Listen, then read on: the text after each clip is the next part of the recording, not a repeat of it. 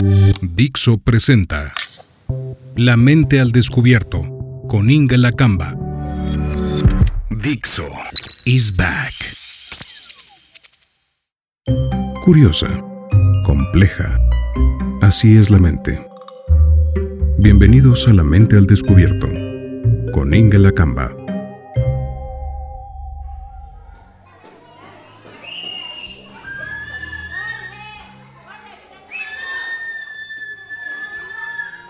La crianza de los hijos es muy cansada.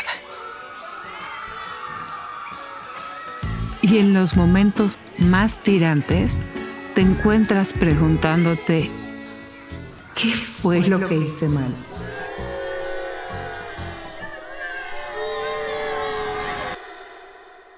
Bueno, pues aquí hay una lista, que si bien no es exhaustiva, te muestra cómo se pueden cometer muchas barbaridades con los hijos. Y te puede dar una idea de cómo quizá, aunque estés cargado de buenas intenciones, podrías estar malogrando toda la buena educación que intentas darles a tus hijos de otras maneras. Te confieso que quizá no te guste lo que estás a punto de escuchar. Y es que escuchar como dice un amigo muy querido, compromete. Así que, en la próxima serie de tres episodios de La mente al descubierto, te voy a estar compartiendo 10 maneras de echar a perder a tus hijos. 10. Seguro encuentras alguna que otra más. Y bueno, ya lo podremos hacer para otro capítulo. Te cuento también que esta serie de tres episodios marca el cierre de la primera temporada de La Mente al Descubierto, para volver con una segunda temporada para seguir pensando juntos y junto con otros.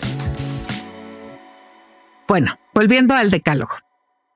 Te vas a dar cuenta que la mayoría de las pifias en esta lista es porque pasada cierta edad, quizá, no sé, los cinco años pongamos, los papás siguieran tratando a los hijos como si fueran muy pequeñitos y no desarrollaron una nueva manera de llevarse con ellos.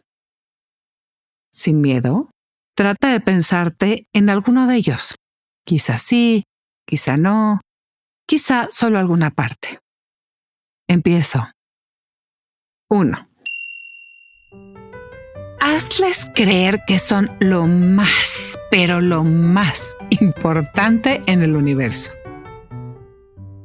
No sé si te das cuenta, pero en algún momento pasamos de querer dar seguridad y cariño a poner a los hijos en el centro del universo si bien es muy importante darle cuidados y el sostén amoroso a los niños durante la primera etapa de la vida para que se pueda conformar su yo y su pensamiento, hay una gran distancia en hacerlo importante por los cuidados que se le otorgan a hacerla omnipotente.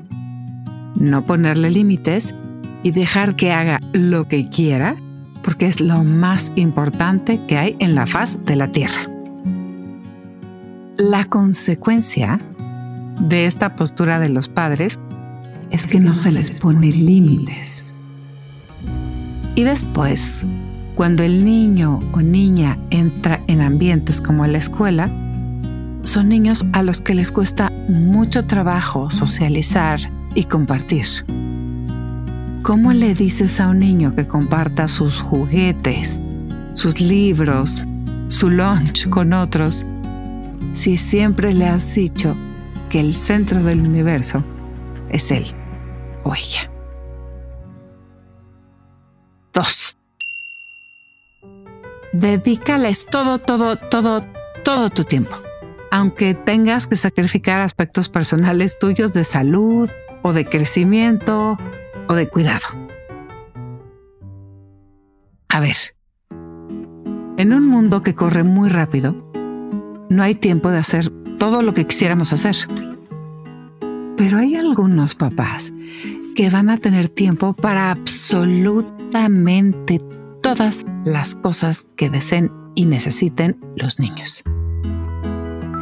Si una visita tuya al médico interrumpe algo de su vida social, faltaba más. Tú reagenda tu cita.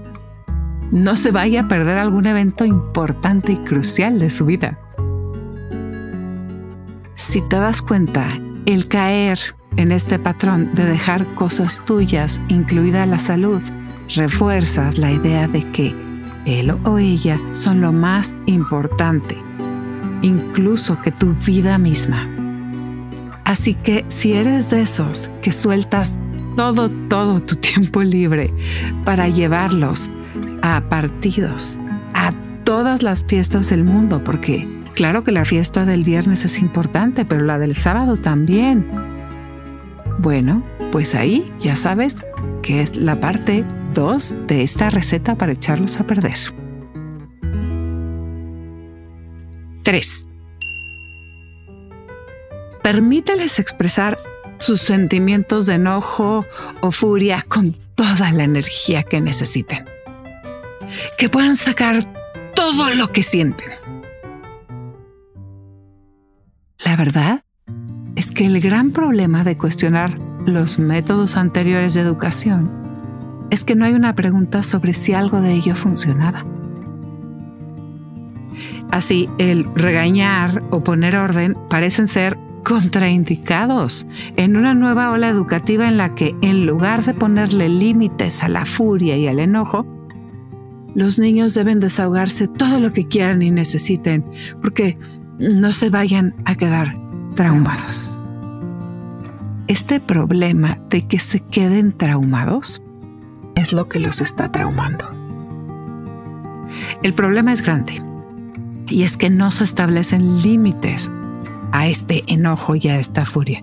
Y el niño entonces no sabe cuándo parar. Este es un tema que debería pasar mucho más temprano en la vida de los hijos y que no está sucediendo.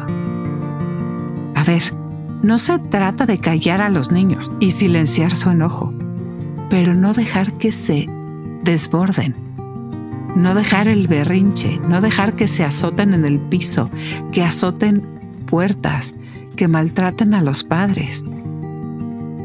Y a veces esto puede pasar porque, una, los padres se rindieron. Sí, es cansado, es cansado cuidar hijos.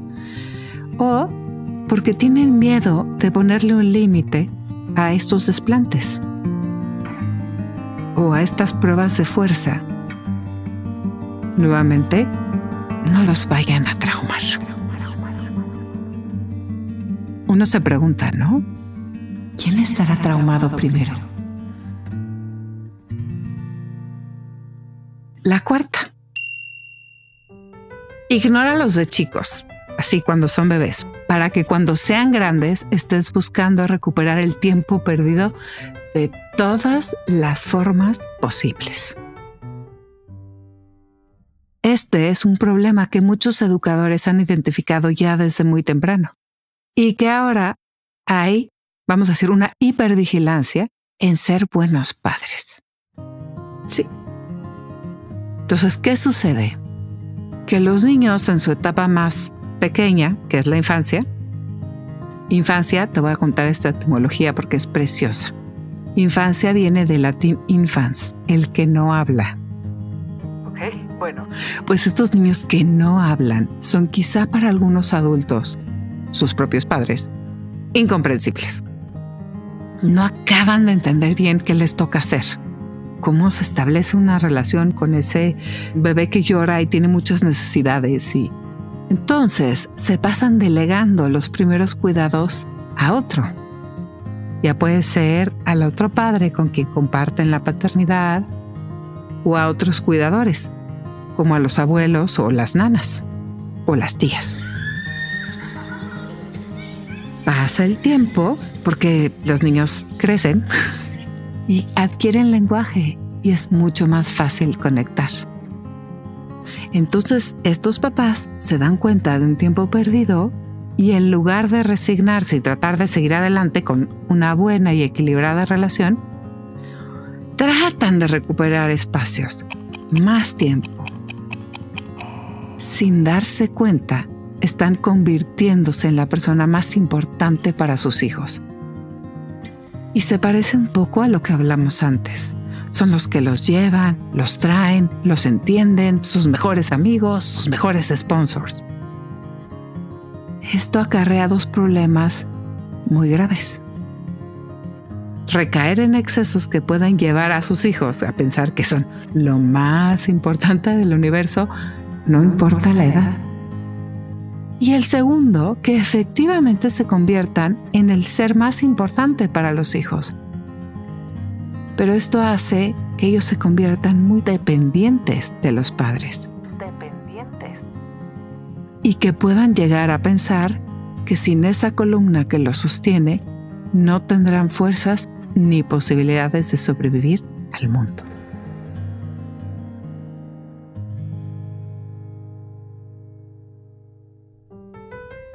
Hasta aquí, cuatro monumentales caminos para malograr a los hijos pensando que lo haces, ¿cómo no? Por su bien. Te pregunto, ¿te fue fácil escuchar estas cuatro primeras formas de echar a perder a los hijos? ¿Te da curiosidad por las otras?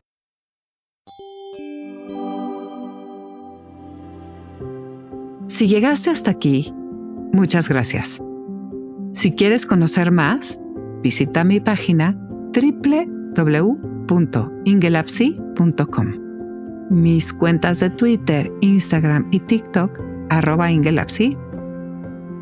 Necesitamos espacios para pensar, ser honestos, conocernos y así poder saber si estamos creando un mundo del que después nos quejamos. Te pido que compartas este podcast con dos o tres personas que consideres les urge repensar alguno de estos puntos porque piensas que todos estamos a tiempo de hacer una diferencia.